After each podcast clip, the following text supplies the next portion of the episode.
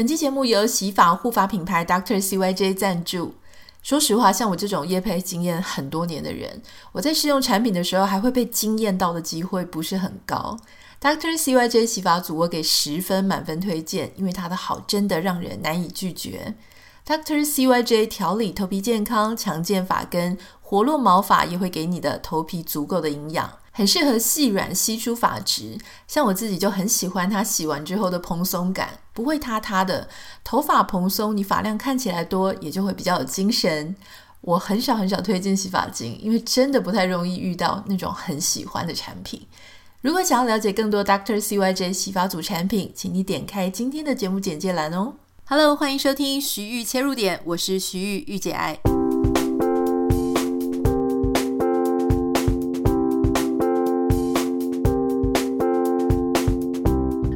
今天的节目，今天很开心为大家邀请到一位我的好朋友哈，就是之前也来过节目，就是啊、呃、长居瑞典的 Lily。那 Lily 她在台湾的时候呢，是一间广告公司广告代理商的副总。那后来她啊、嫁到瑞典之后呢，当然我想。很多人到异乡生活之后，你就会遇到一堆非常难以解决，然后很多生活上的困难。可是我们都在这样子不方便跟这样子很多挑战的生活当中，慢慢的、慢慢的走到啊、找到自己的路。那为什么这一集要邀请丽丽来这个节目呢？呃，原因是因为哈，因为我常常都在想说，我常常都会鼓励大家说，你在人生当中年轻的时候一定要出国看看。可是老实说，出国也分很多种。有些人是跟旅行团啊，有些人是去日本啊，有些人就是专门去 shopping，都一直泡在这个呃 outlet 里面，好，就是这种大卖场里面。可我要说的事情是，我觉得年轻的时候呢，你应该要出国去看看，就像一个当地人一样生活看看，看看别人的日常食衣住行，感受一下是不是有另外一种。截然不同的生活方式，为什么要这样做呢？我觉得有时候你活在可能是台湾，当你是一直都在台湾的时候，你的视野就是用台湾人的习惯跟文化去看这你自己的生活。直到有一天你跳离台湾，你从外界的眼光去看台湾、看自己或看生活的方式的时候，你才会发现哦，世界上有好多好多。不一样的生活方式，你可以不用这样看事情，你可以选择另外一种生活的态度，或生活的方式，或生活的重心。今天为什么要邀请 Lily？就是因为她有两个外甥女哦，就是最近是才十几岁嘛，然后从台湾到瑞典去找她。那我从 Lily 她分享的这个脸书的贴文当中，我可以知道那些她的外甥女哦，得到很多人生当中的震撼，就是。可能包含瑞典的人的生活啊、习惯啊，非常的不一样。所以我想，因为我跟 Lily，我们都是从小哦比较少机会出国，但我们出国的时候已经很晚了，都二十几岁、三十岁了。那我们现在都同样生活在海外，所以我想要从 Lily 这个过来人的眼光、经验去谈说，她怎么样去引领这两个年轻的女孩。呃，从台湾的视角，如何去看待一个异国文化？那特别是北欧的文化，跟台湾可能很不一样哈。如果亚洲文化，也许好像还比较相近，所以我们欢迎 Lily。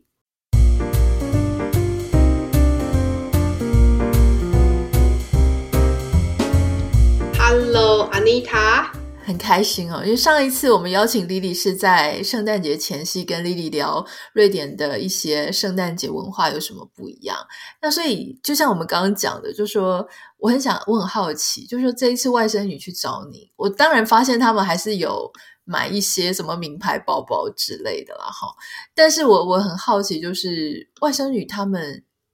看到北欧，他们第一次出国，看到北欧，看到瑞典，他们的感觉怎么样？呃，我我觉得他们就是真的用那种极为兴奋。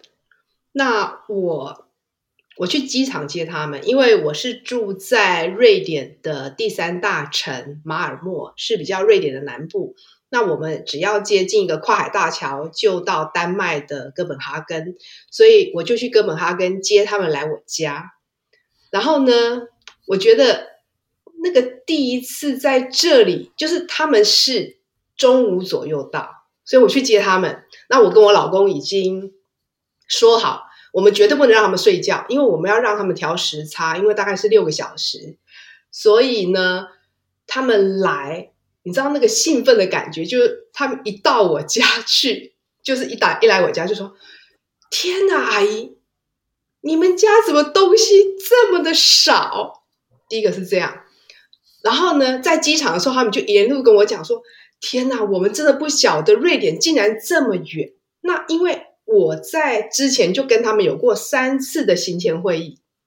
我就从地理位置在哪里，我们要怎么坐车，还有我大概安排哪些地方，就是真的在 Zoom meeting 跟他们做了三次。我说：“你们不知道我就住在北欧吗？可是你知道吗？”孩子们，他们对于北欧的地图跟真的坐飞机来那个差距，那个时空的差距，还有转机的时间，他们说他们真的没有想到这么远。然后一进我们家就说这么简单，天哪！你们家东西为什么这么少？你们家为什么都没什么东西？所以他们就觉得很震撼。然后另外还有就是体感温度。因为他们当初来的那个，他们这次来真的很幸运。他们一下飞机那一天的温度大概是八度左右，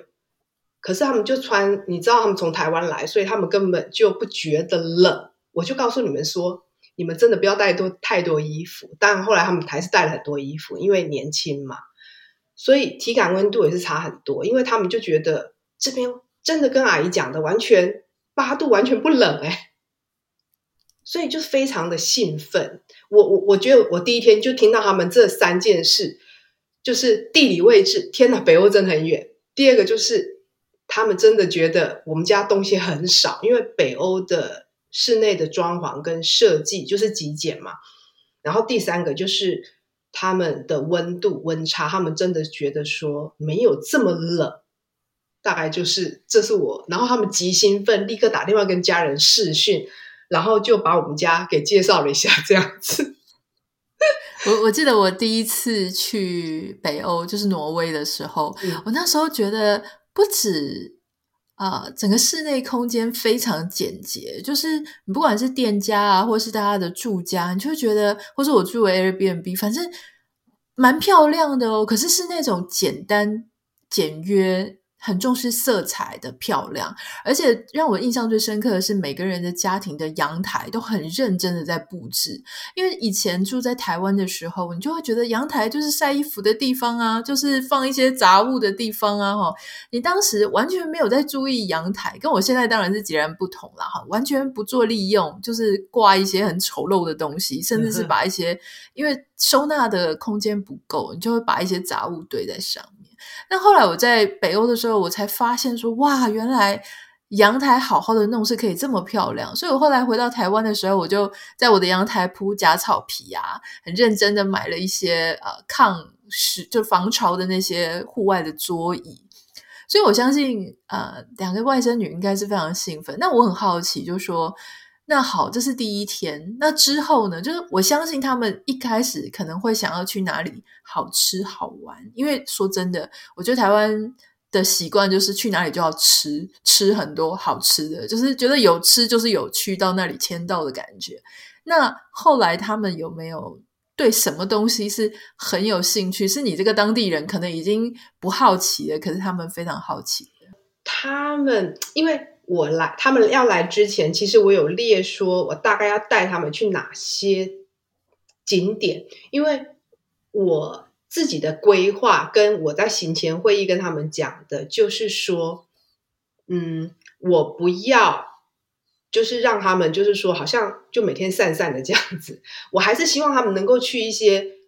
嗯，我觉得比较知名的景点，但是后来其实很多知名的景点。也都没有时间去，那这个归咎于就是说，我觉得后来我们的计划是很 lay back 的，就是他们早上比较舒服的早起，或是他们想要几点起床就几点起床，然后因为年轻人嘛，他们早上喜欢化妆，自己吃早餐，然后后来再出门。那后来，我我觉得好像就跟我原来的想法，但是我也觉得很好。那他们也喜欢这样，因为他们就觉得说，好像比较了解呃当地的生活，然后跟步调完全的融入，然后你就会觉得说，嗯，他们舒服是最重要的。所以后来，你真的让我比较 shock 的一件事，其实说实在是饮食，欸，嗯，因为我已经住在北欧很久了，然后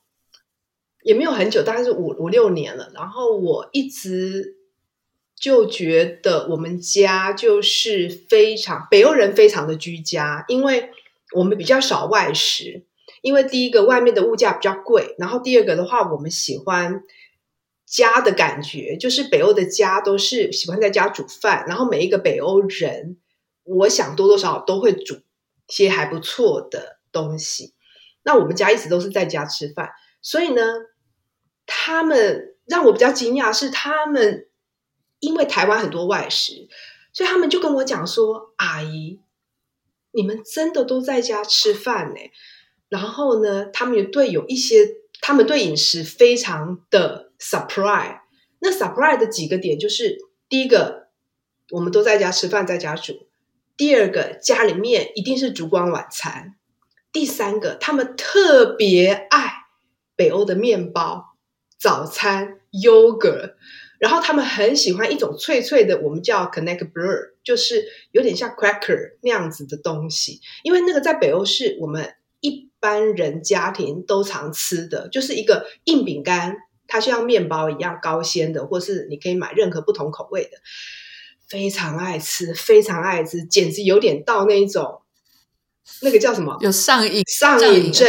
上瘾症真的上瘾症，就觉得那东西超好吃。但是我就。因为我有点吓到，我想说天哪，这种东西竟然你们这么爱吃？他说：“阿姨，这口味真的超好的。”因为我就跟他说，我们通常就是放一点那个 butter，然后呢再放一一片 cheese 在上面，然后就当零食早餐就这样吃，然后高纤的非常好，因为我们家都是高纤的东西。他们真的超爱吃的，他们真的是可以一个礼拜给我啃一两包这样子，我觉得真的很 surprise。然后他们觉得。饮食习惯跟台湾真是大不同，而且面包吃在肚子里面不会胀气。我想大概是跟这边的酵母菌，就是做一些酵母的那个面包的酵母有关吧。所以，嗯，非常非常的 surprise。就我我我已经觉得很习惯，但他们觉得他们就觉得这边的饮食太好。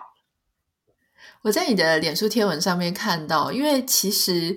我我觉得我们住在外面好像有一点比较习惯，那特别你是嫁给外国人，像我先生是台湾人，所以我们还是保有很多，说真的还是保有很多台湾的习性，包含煮东西的食材啊。那其实因为你是嫁给瑞典人，所以我发现你现在在做菜的时候，跟他在做呃。餐桌布置的时候，它仍然是很有仪式感。就像你刚刚提到说，所谓的蜡烛，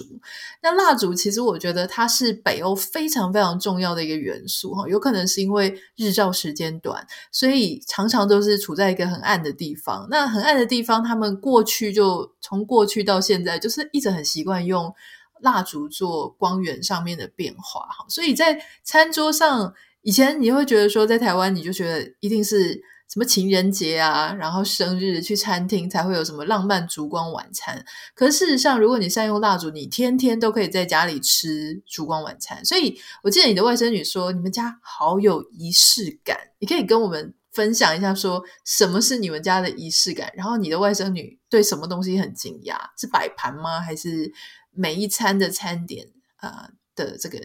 颜颜色很漂亮吗？还是怎么样？呃，第一个，我觉得。北欧啊，我们家是这样，因为我婆婆，我们我们用的餐具，就像你们如果在外面说的 Idala，或者是说 Restaurant Gustavsberry，或是 Arabia，其实这一些很经典的一些餐桌 Tablewares 的品牌，在瑞典其实就很平常，就是我们都是瑞典品牌嘛，所以我们基本上都是会用这些设计的东西。然后这在台湾比较少见，至少我以前在台湾的时候，我们不会很讲究用这些，呃，就是设计的一些杯盘。然后我们家是特别，嗯、因为我婆婆也是这样子。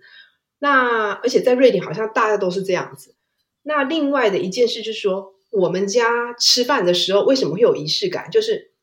当老唐就是我老公在做饭的时候，然后我就会帮忙。那我的责任常常就是我会把盘子，比如说点蜡烛，然后把盘子每一个人盘子摆好。那如果今天晚上有酒的话，我会把酒杯放好，还有呃水杯，然后就是整个会 set 把它 setting 好这样子。那他们就非常惊讶，他们说：“不就拿个碗就好了吗？” 可是我们家就是一定是这样子来的，是每天都是这样。然后还有灯光这件事情，是他们很惊讶。他们就说第一天就跟我讲，吃晚餐的时候，因为我们不要让他睡嘛，所以我就带他去外面走一走。然后 uncle 就是我老公老唐，他在家做饭，所以我们回来的时候，其实饭大概煮的差不多，所以我就开始摆盘。然后家里很暗。然后他们就说：“没有大灯吗？真的没有大灯吗？”然后我就真的是噗嗤一笑，我说：“我们没有，我们只有间接光源，然后还有蜡烛。”他说：“真的耶，天花板上完全没有大灯。”他说：“这样怎么看得见？”可是我觉得这真的就是北欧的生活的一个态度跟氛围，因为我们不喜欢亮亮的，就是很。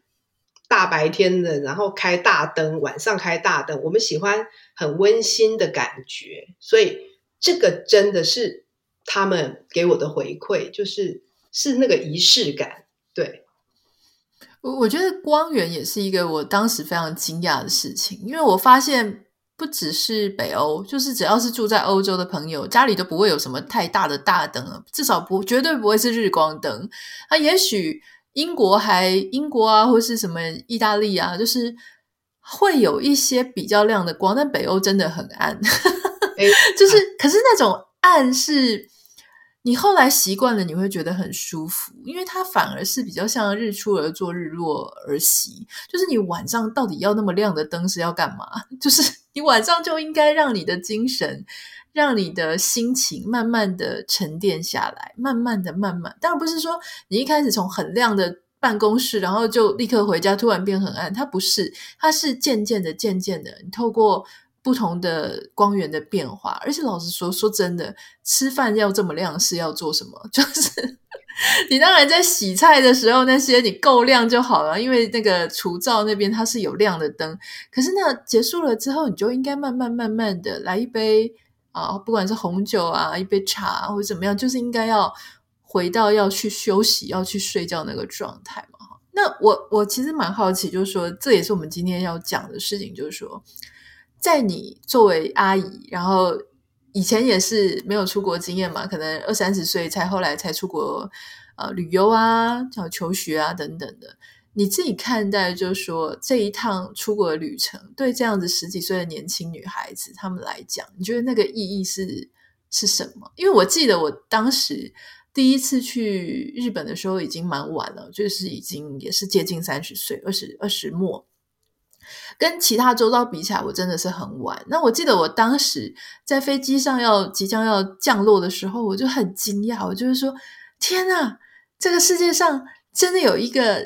地点哦，它是陆地，陆地上有人讲着跟我们完全不一样的语言，然后也许就是无法沟通，但是又有些相似，又有相异的地方。我那个时候真的好乡巴佬哦，可是这是非常真实的事情。那你可能会说，你不是在很多日剧呃里面都已经看过日本人了吗？这个是有什么稀奇？或者说你明明就知道这个世界上是有古今有中外，就是有。它的象限是不一样的，你都知道，可是知道跟看到跟体验到完全是不同维度的事情。所以你怎么看？就说这些女孩子，就是你的外甥女，她们在那么年轻的时候到了世界其他地方，你觉得这会给他们开启一个什么样的不同的影响或人生一扇窗吗？嗯，我觉得啊，其实我们在这次他们来旅行的时候，我们有很多的聊天。还有就是激荡，那因为我们有谈的事情是蛮严肃的。那我我我觉得，以我是一个阿姨，我已经五十二岁今年，然后我看他们二十出头，然后我真的觉得，你到一个这样子一个国家，是在体验一个文化，跟生活完全不同于台湾。那可是我觉得说到要体验的话，还是真的需要有在地人的一些 activity 去帮助你更了解。像我是因为我住在这边，然后因为我老公是在地人，所以我们家一直就是北欧的生活嘛，所以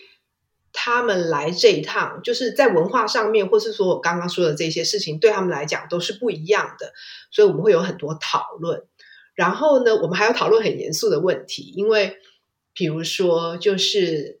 呃，在瑞典有很多外来移民嘛，所以我们会讨论到移民对瑞典整个社会的动荡，还有就是影响，然后他们怎么看待呃种族的 diversity，然后怎么样去真的，像我也是外国人，那怎么样？你像台湾怎么样？对于一个东南亚的人，因为我们很多东南亚的移工嘛，来到台湾，然后他们是怎么看这一些事情的？所以其实都有多多少少类似。然后我们真的会谈到这些事。那我很高兴是说到最后，我们真的是会谈到一个比较要怎么去包容多元的文化，还有不同的种族。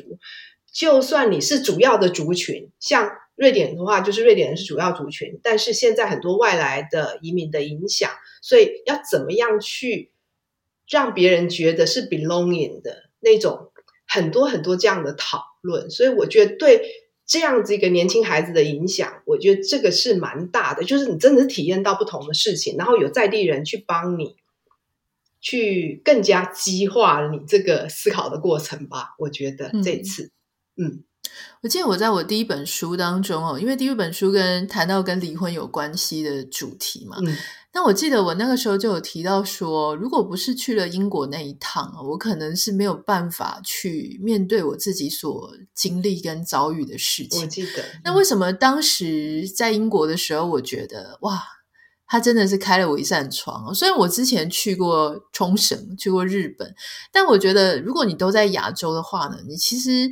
嗯，不能说完全一样，因为台湾跟日本还是差蛮多的哦，在各种方面。可是有时候那个价值观它会很相近，就是比方说像我们现在在这里，我们很多日本人朋友、韩国人朋友，我们好像有时候在讲一些事情，莫名其妙就会很搭上线了，就是大家知道我们怎么看事的。可是，如果说你今天去一个比较远一点的，比方说像欧洲啊，或是美国人，是跟当地的人，不是当地的华人，就是当地的人，有更多一点的互动的时候，你就会发现说，哦，原来在你看起来很严重、社会没办法接受的事情，你觉得自我很感觉很差、自惭形秽的一些事情，在另外一个文化眼光里面看起来根本就没有什么。我记得当时就是我遇到。好几个，就英国当地人就跟我讲说啊，离婚，离婚是最大的祝福诶，因为你就可以让两个不快乐的人各自重新去找他们开心的生活，重新遇到他们想要珍惜的对象哈，就是那个当时那个冲击对我来讲是说哈，我在台湾我觉得超级尴尬、超级丢脸、超级没办法面对的事情，好像是一个长呃，就是一个。疮疤还是一个一个跌倒的很严重，结果在别人眼中看起来，他随便的跟你讲说：“对呀、啊，我我女儿已经结了三次了，或者是几次了，而且他们毫不觉得丢脸的就跟你分享这些事情。”那我就觉得从那样子不同的文化的角度，你就发现说：“哦，原来就生活或是你的视角也可以很不一样。”那我就在想说。像你自己也是二十末才出去嘛？那你现在你说虽然是阿姨，但其实有一点像是妈妈的角色，就说那那一代的那一辈的。如果你现在再回头看，你会建议？因为我们现在节目当中也有一些年轻的孩子，或是有一些爸爸妈妈他们已经有也到十几岁的小孩了。你觉得几岁的时候啊，出国去看看，就是说去体验一下当地的生活？你觉得是？你会比较推荐的，然后要怎么样去安排他们这样子的一个难得的出国的经验？我自己倒没有真的年龄上面的一个建议耶，但是我觉得是说，你要对你自己有一点点觉察吧，就是说，你想要真的去认识这个世界的那个十八岁，嗯，也许你那时候正在要去人生另外一个阶段，然后你出国，可能那个时候会打开你的眼界。那三十岁出国，可能工作到一个状态了，你想要去多学点东西，你出国。那我是四十五岁到异乡生活。那个时候是觉得对台湾的一切很厌倦了，然后想要跟老公一起回来定居，嗯、所以我我觉得每一个阶段好像出国都有一个呃一个阶段的理由。那我现在如果再回去看我以前出国，我真的觉得台湾就一般来说太重视 CP 值了。就是你出去一定要，比如说十四天游七国，有有有很多这样的旅行社的行程，不是吗？对对，好像越多国家越划算的感觉。对对对。然后我那个时代，我第一次去中国出差嘛，然后去北京，嗯、我看到人民广场。可是你知道，我去那一个礼拜还是两个礼拜出差，我把我的事情排得满满满。我早上我我每天要八个小时在。呃，办公室工作，我之后我就要去王府井大街，我要去人民广场，我要去哪里哪里，我就排得很满。然后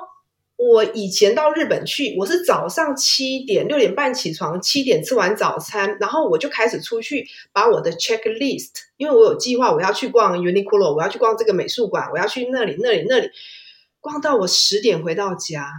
回到旅旅馆，就是。我年轻的时候是这样在旅行的，那嗯，我也不会觉得说我那时候是怎么样，但是我总觉得说，如果叫我现在在建议年轻人的话，我会觉得应该是要安排在地的一些活动，诶，就是比如说 Airbnb 很聪明，他们会有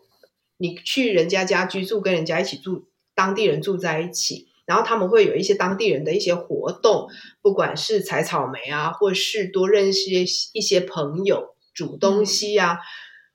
我觉得你会多一些跟当地人交流的机会。那我觉得这样真的是很好。然后这一次，我觉得我的外甥女他们来，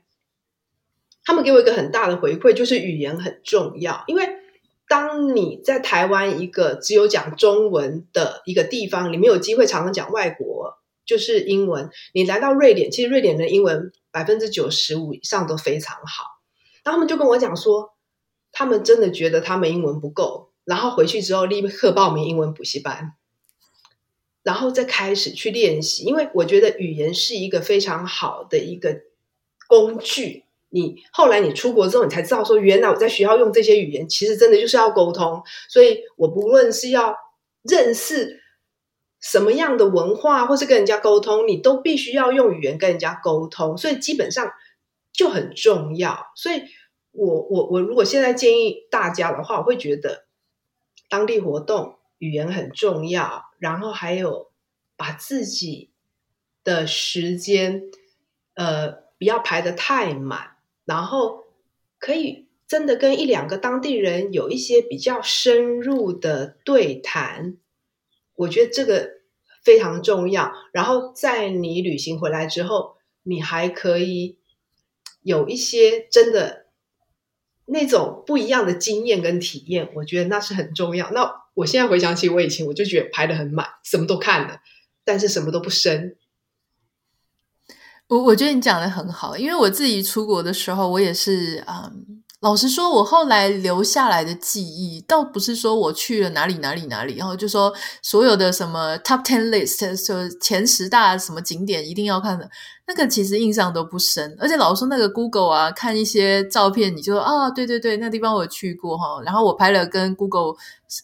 图片一样的照片回来，可是那说真的，我觉得那不会让你反复再三的看。对我来讲，我觉得真正影响我的，应该都是我记忆当中都是我跟当地人的互动，或者说在旅行当中，我曾经看了什么事情，体验了什么事哈。那那种太像观光客的行程，比方说在当地煮饭，就是说观光客的煮饭啊，其实也是蛮商业性的，可是你还是会印象有点深。那特别是我会去找一些我在台湾不会去做的事情，例如说骑马啦，哈。或是骑伟士牌，在意大利的时候骑伟士牌去这个酒庄啊，或是我会去呃做一些当地人在做的事情，比方说去雪场看一看啊，因为之前不会滑雪，去雪场看一看，去湖划船，然后去看一些呃动物啊等等的。反而我觉得，像其实很多人出国的时候都会排一大堆的博物馆，啊，这个博物馆看完看那个博物馆，那个博物馆看完再看什么博物馆。但我觉得，也许是年纪的关系，那也许是心态的状况。像我上一次去纽约的大都会博物馆，好，那可能很多人如果说像你讲的很重视 CP 值，他一定要一票，然后所有的博物馆东西他一定要看过，所有的什么重要的画家的画作一定要看到。我诚实的跟大家讲，因为我也是个路痴啊，所以在。美术馆里面，在大都会里面呢，有很多名家的作品，我根本没看到，但我也不觉得可惜，因为我觉得我大概会知道那是什么样子，你知道吧？然后，呃，它有非常多馆藏，有的是什么埃及木乃伊啊，有的是瓷器啊，有的是画作啊。那我知道我自己非常喜欢的艺术类型就是西洋画作，特别是在十五世纪到这个十八、十九世纪。那所以我就只专攻那个部分去看，就是看一些我想看的。那也看完你也累了，你知道，你以前不知道的时候，你会排一整天两三个博物馆。你想说真的，你到最后你就是很厌世，根本就不想要逛完。那后来我们现在可能也比较知道自己喜欢什么，但是要知道自己喜欢什么的前提就是你刚刚讲的多看，然后多去接触，有一天你才能够。比较归纳出找到自己真正喜欢的是什么。最后，在节目结束之前，我想要请教 Lily 哦，就说我觉得我们多多少少对自己的年轻时候，也许有一些遗憾，就是也许有一些事情，我们觉得如果当年我能够体验到或能够做到，那就更好了。所以这一次外甥女、呃、去瑞典找你，你有没有特别内心就是？带他们特别去做一件，你觉得如果是你是那个年纪能够做到这件事情，或是能够体验这件事情就很好。那你这一次有特别带他们去体验的吗？嗯，我觉得我印象很深刻的，真的是有一天我们有点下着雨，但是我们就是也没有想到会走这么久，就是我们去。呃，国王的公园就是在马尔默这边有一个很大的国王的公园，我们就那个下午就是到那边去画。其实我我那时候我那一天，比如说最主要就是说啊，去那边吃个下午茶，因为它里面有一个咖啡厅，是一个很有名的厨师他开的。可是我觉得那一天非常的美好，因为我们很放松，然后我们没有赶着去哪里。然后我觉得那天整个氛围，然后竟然在那个广大的一个花园里面有一个湖，我们就在那边看着水鸭，然后他们就在那边追着兔子，因为瑞典它是有鸭子有兔子，他们不会怕人的，你知道吗？嗯，然后我觉得那天的那个氛围就是很舒服。那我不知道是不是我特别想要带他们去但是我我现在印象里面，如果你要问我。我觉得那一天好美，因为我们下午就没有要去做什么，我们就在那边看着水鸭跟他们玩耍，然后追着兔子，然后他们就跟我说：“阿姨，我今天下午上了一节那个生物跟植物课，因为那整个花园就是很大很美，然后我们就在里面走着，这样子就散步在里面，这样子就是很舒服。那我觉得。”我在北欧跟我在台北真的是完全不一样。我们，我我觉得我现在比较享受的是这样的日子。然后我觉得我的外甥女他们，我觉得他们每天也都很赶很忙。然后我觉得那天下午他们给我的回馈跟他们没有想要去哪里的那个感觉，是我们有很好的散步跟大自然在一起，我觉得那很棒。对，你刚刚的分享让我想起之前去挪威的时候呢，我也呃有坐船去旁边的岛屿，因为挪威的旁边非常多的小岛，那他们挪威当地的人呢，就是在六日的时候，他们都会躲到岛上面。那很多人他们自己家里有木屋，那这个木屋里面有可能没水、没电、没网络啊，这是有可能的。当然现在也许比较方便。那他们就会在那个里面去感受他们跟自然相处在一起的状况。我记得有一个下午，我就因为那个船票非常的便宜，好，好像我已经忘记是多便宜，但常常会去。那在其中一个岛的上面呢，它旁边是海，它那个海不是那种波涛汹涌的海，它就是很宁静的。然后岛上面有森林，就是树林，人所谓挪威的森林嘛，哈，嗯，那绿。非常的有绿意，然后就像你讲的，旁边的植物上面有一些小果子啦，然后有一些水上的雁鸭在这个海面上，非常非常的宁静，就坐在那里，什么事情都不做。我觉得北欧人很厉害，就是他们很会什么事情都不做。嗯，那台湾人有一个习惯，就是什么事情都不做，我觉得超浪费时间的。我好像。不懂得什么叫做不做事，不做事的美好，不做事，然后就会很有愧疚感，就会很害怕。但是我觉得在那个地方就享受，很安静的享受自然给你的微风啊，给你看的一些美好的生态的画面啊，享受栖息的感觉。我觉得享受栖息的感觉真的是。我觉得你要在某一些特定的地方，特别是西方国家安静的地方哦，你才可能比较容易感受到那种内心的宁静。那唯有宁静，你才真的能够比较容易觉察你自己哦，原来在这样子的状态下，跟自然拥抱是非常非常舒服。让我比较担心的地方是，孩子啊，他们这个世界太复杂了，越来越复杂，比我当初更复杂。然后他们很容易要追随一些世界的价值观，可是我觉得旅行有时候会打开他们的眼界，就是他们觉得哦，原来有些人不会去一定要功成名就，不会一定要去做什么做什么。你看我们的生活就是很安静的啊，然后。在公园里散步啊，不需要做这个做那个。我觉得好像有一个某一个部分也给他们这样子的一个想法，就是我不需要一定要怎么样怎么样，我还是可以好好的过日子。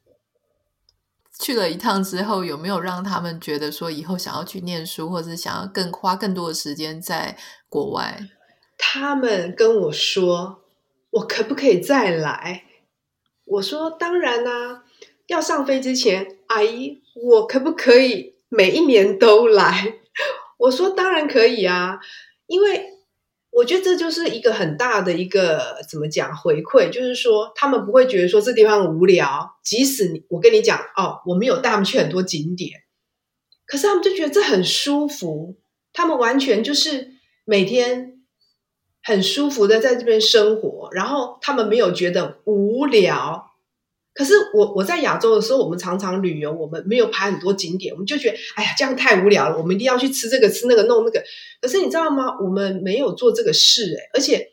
更无聊。以以前可能会觉得很无聊的地方是说，哦，每每一天晚上都回来吃 uncle 煮的晚餐。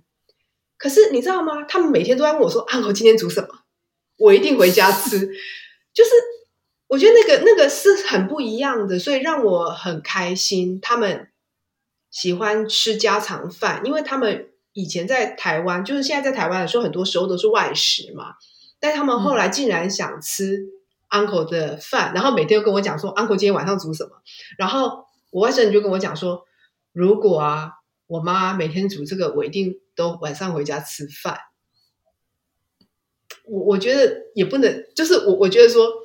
台湾很忙，忙到我们没有办法去享受。这个晚上好好的煮一顿饭的那个时间，跟家人团聚，那我会觉得说生活的重心摆错了。但是在这里，我觉得我让他们看到，就是说我们的生活重心真的是很居家。北欧人是比较居家的。而且我常都觉得说，像之前在欧洲的时候，我会特别觉得他们很重视人跟人之间的互动跟关系哈。那我们常常就把重点放在说北欧啊或者欧洲的家具有多漂亮，碗盘有多漂亮，或是布置有多漂亮。可事实上，你在人生当中，你最重要的陪伴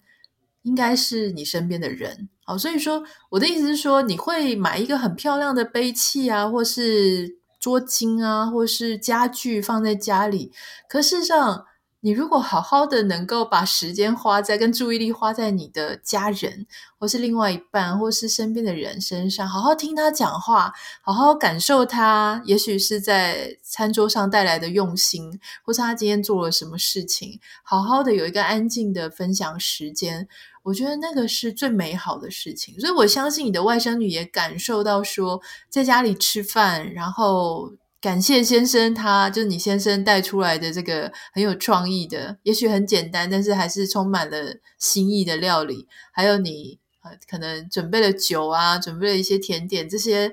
嗯，怎么讲？就是说花时间用心在大家相处的那段时间上，我觉得这是非常非常。难以让人家忘记，而且也会感受到那种幸福感的部分。我很赞同你的这个观点，就是也是真的，也提醒了我。我觉得我们就是说，在北欧，就像你说的，我们很重视那种家人的关系，但是我们很重家人关系，不是去干涉哦，你应该怎么样，你应该怎么样，而是真的是关心、倾听。至少我觉得我的婆婆，或是说我老公他妹妹们的相处，我觉得真的给我有点，就是让我有一个这样子一个怎么讲 model 吧。所以，我们不会太去 interrupt 别人的家务事，但是我们会听，如果他愿意说。所以那个是支持啊，然后也也是真的是关系的建立，那就是真的要用心把。焦点放在什么是最重要的事情上吧。那我觉得